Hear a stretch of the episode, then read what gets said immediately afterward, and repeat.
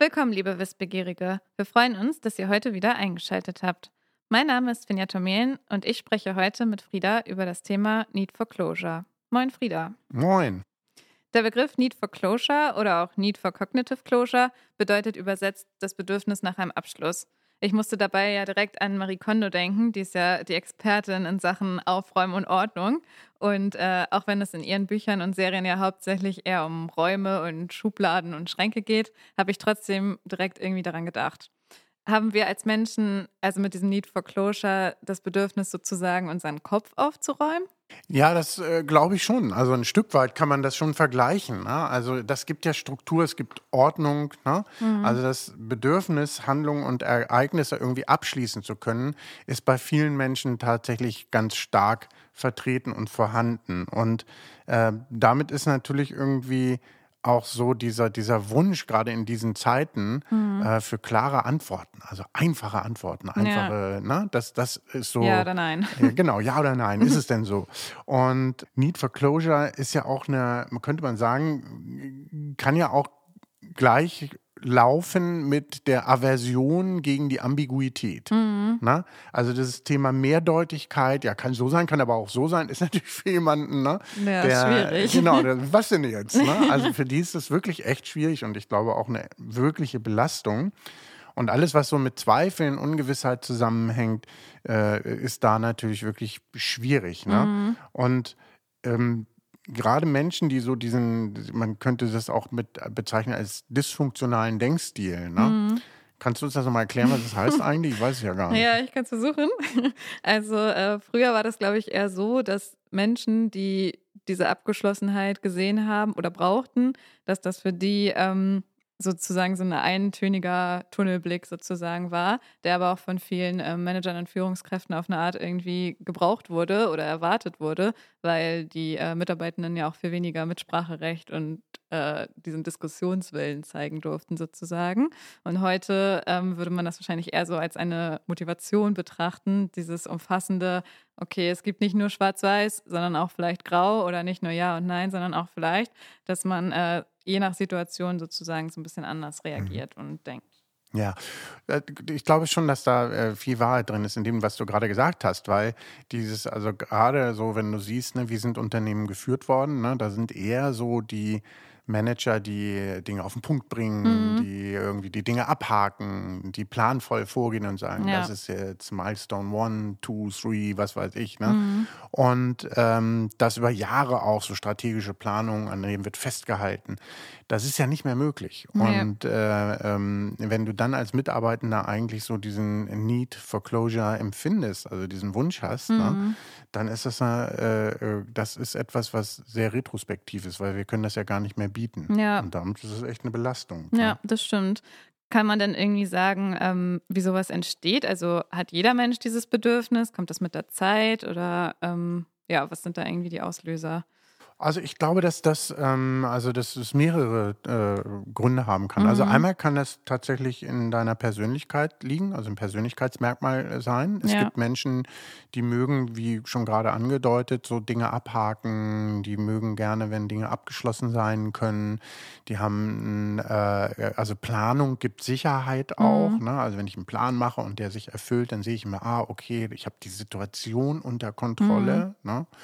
Und ähm, es gibt natürlich auch genau das Gegenteil, nämlich diejenigen, die sagen, oh je, ne? also einer unserer Söhne hat mal gesagt, eine Entscheidung ist äh, der Tod ta der tausend Möglichkeiten. Okay. Also, ne, dann ja, muss ich tausend Möglichkeiten sterben lassen. Und mhm. insofern gibt es da tatsächlich auch so in der, in der Forschung so sagt man so zwei Persönlichkeitsmerkmale. Das eine ist eben offen und eher für Wechsel äh, zu haben mhm. und der andere eher für Geschlossenheit und ähm, so geradliniges Vorgehen. Ne? Ja. Also könnte man jetzt mal kurz gesagt sagen. Ne? Mhm.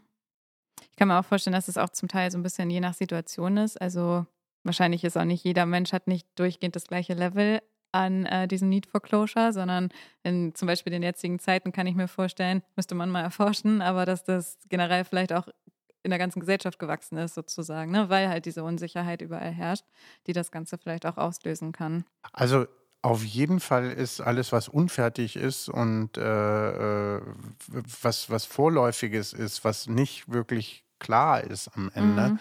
das löst natürlich Unsicherheit aus. Und ich glaube, das, was du gerade gesagt hast, stimmt sehr. Ähm, Oh, es wäre so schön, wenn es einfach wäre. Ne? Ja. Ne? Also ich glaube, das geht wirklich fast jedem so. Also, mhm. kann nicht mal irgendwie was einfach sein? Ne? Ja. Ne? Kann es nicht irgendwie mal funktionieren? Ja, kann es nicht einfach mal funktionieren? Warum muss es dann immer zu allem irgendwie drei Varianten, mhm. Möglichkeiten geben und äh, im Grunde genommen auch eine Unklarheit, die mich eben auch tatsächlich verunsichert. Ne? Mhm. Und da ist dann manchmal so die, die einfache Antwort, ja, ich glaube schon Sehnsucht. Sehen, ja, gewünscht sozusagen.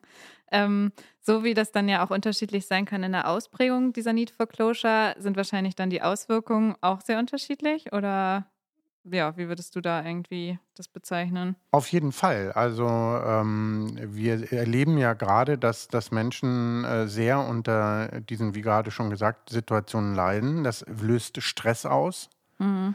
Ähm, und natürlich ist der Stresslevel, den das auslöst, bei den Menschen, die eher so für Wechseloffenheit, ne, verschiedenste Möglichkeiten ja. äh, ansprechbar sind, die das eher schätzen, ist dieser Stresslevel geringer. Mhm. Ähm, und da könnte man auch sagen, so dass bei diesen eher kreativen Typen da ähm, eher eine, eine, eine, Offenheit besteht, mhm. aber dass eben genau die, die für so eher im Hier und Jetzt und wie ist es denn genau mhm. und sich an Zahlen, Daten, Fakten orientieren, na, ähm, äh, und dann dazu eben diesen, diesen Wunsch nach einfachen Lösungen haben. Mhm dass das für die ein viel, viel größerer ähm, äh, äh also Energie, viel mehr Energie braucht momentan. Mhm. Ne? Ja, ich habe auch die Erfahrung gemacht, dass ähm, manche Menschen, die da jetzt sehr extrem vielleicht sind, zum Teil aber auch Dinge verdrängen. Also, dass die gar nicht mehr über Sachen nachdenken, weil das natürlich auch immer bedeutet, wenn man zu so einem Abschluss kommt, dass man sich dann auch den negativen Emotionen stellen muss. Ne? Es ist ja nicht immer dann zwingend auch das, was man vielleicht eigentlich hören wollte. Und dann ist es oft auch relativ einfach zu sagen, nee, das ist jetzt so und so, jetzt bleibt es dabei und dann ähm, genau muss ich mich damit nicht weiter mhm. belasten. Mhm. Also es kann, glaube ich, auch relativ gefährlich werden, wenn man das zu extrem dann betreibt. Auf jeden Fall. Und das sehen wir ja auch an vielen Stellen, ne, dass Leute dann ja schon fast so ein bisschen verbohrt werden. Ne? Mhm. Ne? So sagen, nein, das ist so. Ne? Ja, und genau. gar nichts anderes mehr zulassen. Ja. Ne? Und auch äh, äh, Kollegen und Kolleginnen so wahrgenommen werden, ne? wenn sie äh, denn, denn irgendwie so einfache Lösungen und Möglichkeiten anstreben, mhm. dass man dann so sagt, ja, mit denen können wir gar nicht mehr arbeiten jetzt. Und andersrum, wenn Chefs, Chefinnen keine zweiten und dritten Meinungen zulassen, na, das ist birgt Konfliktpotenzial. Ja. Total. Gibt es denn so im äh, Arbeitskontext vielleicht auch bestimmte Situationen, wo ähm, dieser Need for Closure vielleicht auch bei den Menschen ansteigt? Auf jeden Fall. Also gerade wenn, äh, wenn die äh, Entscheidungen, die gefällt werden, dann äh, aufgrund von vielleicht fehlenden Fakten mhm. und Unsicherheit dann gesagt, wir machen das jetzt so. Mhm. Das kann nachteilig sein, weil es einmal Geld äh, kosten kann, mhm. viel, ne? ja. ähm, weil es Mitarbeitende vielleicht auch unbefriedigt zurücklässt. Ne? Also und äh, entstehen kann es natürlich auch dadurch, dass äh, es unangenehm ist, über eine Aufgabe nachzudenken und mhm. da dran zu bleiben und sagen, ja komm, wir machen es jetzt einfach so. Ja, ne? also, ja haben wir jetzt so entschieden. Genau, also wenn du das auch anguckst, dieser Zeitdruck, der entsteht, ne? dass man ähm, von einem Teams- oder Zoom-Meeting zum nächsten eilt, mhm. ne? dann mhm. fällt man zwischendurch Entscheidungen und die sind dann halt oft nicht gut durchdacht mhm. äh, und unter Zeitdruck gefällt schlecht. Ne? Ja, das Gegenteil ist, wenn dir langweilig ist. Ne? Ja, okay. Wenn du, irgendwie, ja. wenn du es eine Aufgabe so doof findest, dass du irgendwann sagst, ach komm, wir machen es jetzt so. Mhm. Ne? Weil es irgendwie ist alles, es wird einem alles zu blöd. Ne? Ja. Und was übrigens auch ganz, was man selber kennt, wenn irgendwie so die Rahmenbedingungen, also die Umgebung unangenehm ist. Ne? Mhm. Ne? Also wenn es zum Beispiel sehr heiß ist, ja. ne? dann sagt okay, ah, komm, wir machen das jetzt ja. eben so, ne? weil man irgendwie raus aus dieser Situation will, das ist ganz lustig. Oder auch Lautstärke, typischer mhm. ähm, äh, Faktor. Ne? Und äh, der Need for Closure, könnte man sagen, erhöht sich übrigens auch äh, unter Alkoholkonsum. Okay. Ne? Das ist eine einfache Lösung, ist gut. und ähm, also da wirklich auch eine, eine, Wahrnehmungsschwäche entsteht und bei Müdigkeit. Okay. Wovon wahrscheinlich auch viele Manager äh, betroffen sind momentan, ja. kann ich ja. mir vorstellen. Ja. Okay, ich würde das Ganze vielleicht nochmal so ein bisschen zusammenfassen, um nochmal einen kurzen Überblick zu geben, was jetzt dieser Need for Closure ist. Also das ist sozusagen ja das Bedürfnis, Handlungen und Ergebnisse abzuschließen und auf Fragen auch klare Antworten zu erhalten. Ähm, das kann je nach Persönlichkeit und Situation, wie du gesagt mhm. hast, ja auch unterschiedlich sein und. Halt letztendlich dann irgendwie zu Stress und Angst oder auch sogar Depressionen führen, im ja. schlechtesten Fall. Ähm, wenn ich an die aktuelle Zeit denke, kann ich mir vorstellen, dass der Need for Closure ja jetzt irgendwie zugenommen hat, ne, durch diese ganzen ungewissen äh, Momente und Situationen, unter denen wir leiden mussten und immer noch leiden. Und ähm, ja, die Belastung ist, glaube ich, einfach enorm groß. Mhm. Mm, das wirkt sich ja aufs Privatleben natürlich auf, aber auch auf das Berufsleben. Und wahrscheinlich entsteht dann fast sozusagen so eine Art Teufelskreis, dass es immer ja. schlimmer wird und die ja. Spirale sich immer tiefer drehen kann irgendwie.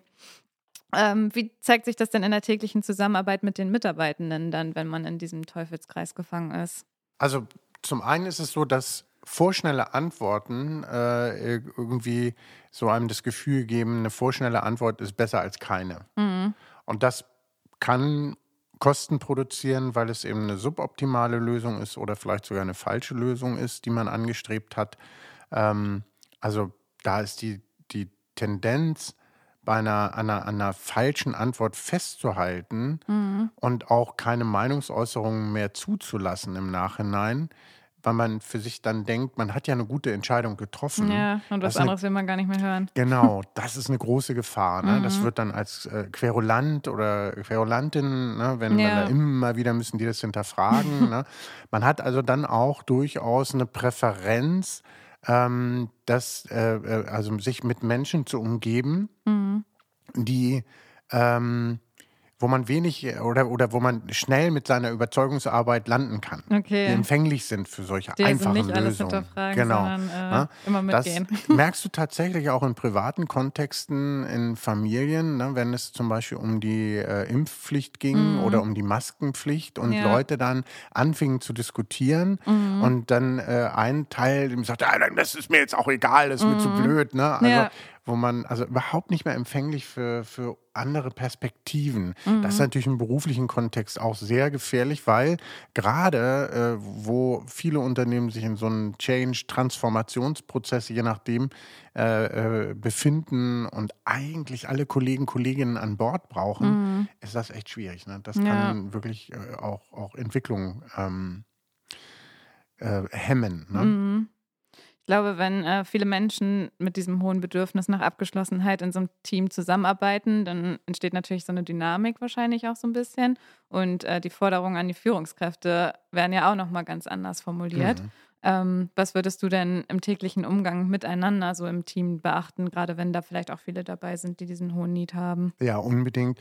Ähm, das ist eine sehr gute Frage. Also einmal gilt es natürlich als Führungskraft auch dafür Sorge zu tragen, dass äh, die Mitarbeitenden immer wieder das ganze Bild betrachten. Also dass wirklich unterschiedliche Perspektiven auch zugelassen werden. Mhm. Äh, und äh, dass es auch darum geht, sich den, das Gegenüber eben ganzheitlich anzugucken, mhm. zu betrachten. Dann möglichst keine Stereotypen zu verwenden. Übrigens das auch sprachlich nicht. Ne? Mhm. Also es ist nicht nur also denkend, sondern wirklich auch darauf zu achten, dass hier jemand nicht in eine Schublade geschoben wird mhm. und äh, nicht mehr rauskommt. Ähm, dann immer wieder zu gucken, die Leute auch zu trainieren, indem man ihnen alternative äh, Erklärungen äh, bietet oder sie für, mit ihnen gemeinsam auch sucht. Ne, mhm. Ne, dass sie merken, aha, okay, na, also hier geht es eben nicht nur so einfach zu. Mhm. Ähm, wir müssen das trainieren, diese Ambiguität auch auszuhalten. Und ähm, und dann geht es natürlich, also das ist ja ganz wichtige Fähigkeit mittlerweile von Führungskräften, sehr viel Einfühlungsvermögen eben auch aufzubringen und einen Perspektivwechsel einzugehen. In welcher Not ist denn jemand, ne, der mhm. diesen Need äh, äh, for Closure empfindet ähm, und der nicht befriedigt wird? Mhm. Das ist mhm. ja ein furchtbarer Zustand. Ja, und ne? das muss man ja auch erstmal, also derjenige, der diesen hohen Need hat, muss ja auch sich erstmal trauen, das überhaupt zu kommunizieren. Also ich glaube, das ist auch nochmal wichtig, dass man auch weiß, wer ist überhaupt in meinem Team und wie arbeiten die so. Ja. Also wenn die Hälfte davon vielleicht eher so den kreativen Stil hat und so ein bisschen freier arbeitet und lebt, dann äh, können andere vielleicht auch extrem drunter leiden. Und eigentlich ist es ja gut, wenn das Team, Team heterogen ist, weil dadurch kannst du ja von allen einfach die äh, besten Eigenschaften sozusagen zusammenwerfen und hast dann äh, das funktionierende ja. Team. Ne? Ja. ja. Und da, damit ist auch verbunden als Führungskraft so eine, ich sag mal, ähm, Teiltransparenz herzustellen. Teiltransparenz meine ich, es wird wahrscheinlich nie möglich sein, eine komplette Transparenz mhm. herzustellen, weil du ja gar nicht weißt, ne, worum ja. es geht selber. Aber soweit das irgendwie möglich ist, äh, Nachvollziehbarkeit und Transparenz herzustellen, mhm. weil dann können Menschen, die diesen, diesen äh, Wunsch nach, nach einfachen Lösungen haben, besser folgen, weil mhm. sie ja immer mhm. wieder auch was haben, wo sie sich dran festhalten ja. können. Ne? Wenn so gar nichts da ist, dann ist das für die immer eher das Gefühl, dass sie in so eine Blackbox gucken und mhm. das wird dann echt schwierig. Ne? Dann kommt natürlich dazu, auch für andere Argumente ähm, offen zu sein. Mhm. Also nicht zu starr in den eigenen genau. Gedanken quasi sich zu befinden. Ja, mhm. und gleichzeitig aber auch nicht am eigenen Urteilsvermögen zu zweifeln. Ne? Also ja. ich kenne das manchmal, wenn du jemandem begegnest und der behauptet etwas steif und fest, ne? dass ich dann erstmal so denke, echt jetzt? Ne? Und, äh, äh, und dann so, äh, wenn du dann aber tiefer einsteigst und sagst, also was mal auf, ne? ich, da, das sehe ich ganz anders oder mhm. da habe ich einen ganz anderen Informationsstand, lass uns das bitte mal gerade überprüfen. Ne? Ja dann hatte der gar nicht recht, aber er hat es mit so einer Vehemenz und Selbstsicherheit äh, vertreten, ne? ähm, dass dich das erstmal verunsichert hat. Deswegen, mhm. also bleibe bei deinem Urteilsvermögen, traue darauf mhm. ähm, und gleichzeitig begleite eben so jemanden auch mit diesem Wissen, dass das wirklich ein Bedürfnis ist, mhm. eine einfache Lösung zu konzipieren. Das ist, glaube ich, das, was es momentan so schwierig macht in den Diskussionen miteinander, mhm. wenn man das so auf politischer Ebene eben auch betrachtet. Ne? Ja. Ja, und natürlich ist es so, wenn du es irgendwie kannst als Führungskraft, dann ähm, such diesen Leuten wirklich Aufgaben, wo sie sich ein, ein, Feld schaffen können, wo sie einfache Antworten, einfache Lösungen mhm. finden. Das, das wäre zum Beispiel auch noch was, was hilfreich ist. Ja, oder zumindest vielleicht, dass man so eine Art Mischung findet, ne? wenn man irgendwie zum Beispiel im Umbruch ist, dass man dann nicht nur von vorne, also von heute auf morgen alles irgendwie umwirft ja. und neu startet, sondern vielleicht nach und nach, Schritt für Schritt ähm, ja. sozusagen die alten Aufgaben durch die neuen zum Beispiel ersetzt oder alte. Prozesse durch neue ersetzt oder ja. Und vielleicht gibt es sogar noch einen Punkt dazu, äh, sorge als Führungskraft nicht noch zusätzlich für Verwirrung. ne? Ja, das stimmt. Also ich bin ja eher ein, dieser, dieser Wechseltyp, mhm. ne, der, mhm. der sagt, ah, ist ja spannend, ne, viele Möglichkeiten, lass uns mal die so lange offen halten wie möglich. Ne? Ja. Und das ist natürlich in dieser Zeit für jemanden, der eher diesen Need for Closure empfindet, mhm. äh, für den ist das natürlich eine Strafe. Also das heißt, ich muss mich auch als Führungskraft disziplinieren, hier äh, zu sagen, okay, wenn ich eine einfache Lösung geben kann, dann gebe ich dir auch. Ja. Ne? Oder ja. eine einfache Antwort. Mhm. Okay, und ähm, dann habe ich noch eine Frage. Und zwar, wenn ich selber jetzt sozusagen Betroffene in Anführungsstrichen bin und halt so einen hohen Need for Closure spüre. Ähm, hast du da irgendwie noch Tipps, was man vielleicht machen kann, wenn ich das Gefühl habe, dass mir das alles so ein bisschen über den Kopf wächst? Auf jeden Fall. Also das hat ja viel mit Selbststeuerung zu tun. Mhm. Und äh, das ist ja ein Riesenthema in unserer Gesellschaft derzeit, weil äh, es kümmert sich halt kaum jemand um dich, du musst dich schon um dich selbst kümmern. Ja. Na? Ne? Und diese Fähigkeit zu lernen, selbst, sich selbst zu steuern, ist vor der Pandemie kaum trainiert worden mhm. und äh, auch ja viel nicht gewünscht gewesen. Ne? Mhm. Ne? Und das bedeutet zum Beispiel, dass du eben Verantwortung für, für dein eigenes Handeln übernimmst. Und das bedeutet, dass du eben auch irgendwann mal sagst, okay, hier muss ich einen Schlussstrich ziehen. Mhm. Hier muss ich einfach sagen, mehr kann ich an der Stelle nicht tun. Ja. Ähm, stopp. Ne? Mhm. Ne? Anstatt dich da dann irgendwie auch zu, zu selbst zu geißeln mhm. eben. Ne? Das ist vielleicht auch das, was du immer in deinen Workshops sagst, wenn du so über Teams und so sprichst oder mit Teams sprichst, dass sie halt auch nur in dem arbeiten können, was sie als Team sind. Also ja. nach außen hin kann man sich noch so viele Gedanken machen. Du ja. kannst es sowieso nicht steuern. Ja. Dann beschäftige lieber dich mit dir selbst oder in deinem Team halt. Ne? Genau, mit dem, was du wirklich beeinflussen kannst und mhm. wo du einen mhm. Einfluss entsprechend drauf hast. Ne? Dann geht es natürlich darum, es gibt keine perfekte Antwort. Es gibt einfach keine perfekten Lösungen. Mhm. Ja?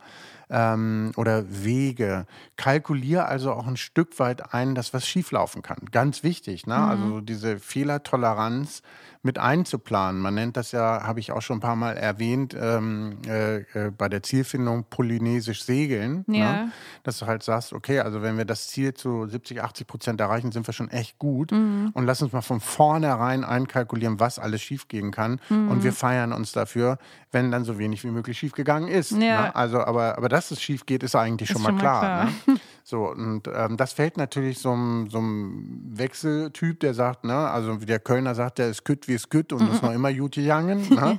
Da, äh, dem Typen fällt das leichter, weil der plant eh schon mit Fehlern. Ja. Ne? Aber dem anderen Typen eben etwas weniger. Ne?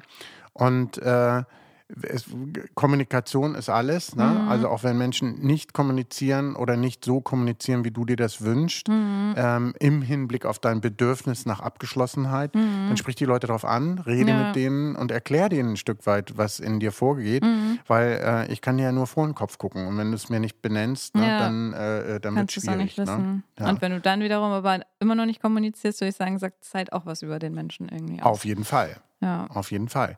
Und dann natürlich auch den Versuch zu machen, sich zu entschleunigen, also sich nicht dem Zeitdruck auszusetzen, zumindest dann, wenn es für dich um wesentliche und wichtige Entscheidungen geht, mhm. wirklich nochmal einen Schritt zurückzugehen und nicht diese, diesen Need for Closure äh, äh, zu folgen. Ne? Mhm. Ne? Also dem, dem zu schnell nachzugeben, könnte man ja. sagen. Ne? das, das hat viel mit Disziplin und Selbststeuerung zu tun, mhm. all diese Themen. Ja. Ja, vielen Dank, lieber Frieda. Ich glaube, ich bin auch eher eine Person mit einem höheren Need for Closure, würde ich mal so sagen, nach diesem Gespräch. Ähm, deswegen werde ich mal ein paar Tipps ausprobieren und mal berichten, wie es dann äh, so gelaufen ist. Genau, liebe Wissbegierige, ähm, habt vielleicht auch ihr Erfahrungen mit diesem Thema sammeln können oder auch weitere Tipps für uns, die man vielleicht anwenden kann, dann äh, freuen wir uns auf eure Rückmeldung und ähm, den Austausch mit euch. Vielen Dank. Vielen Dank.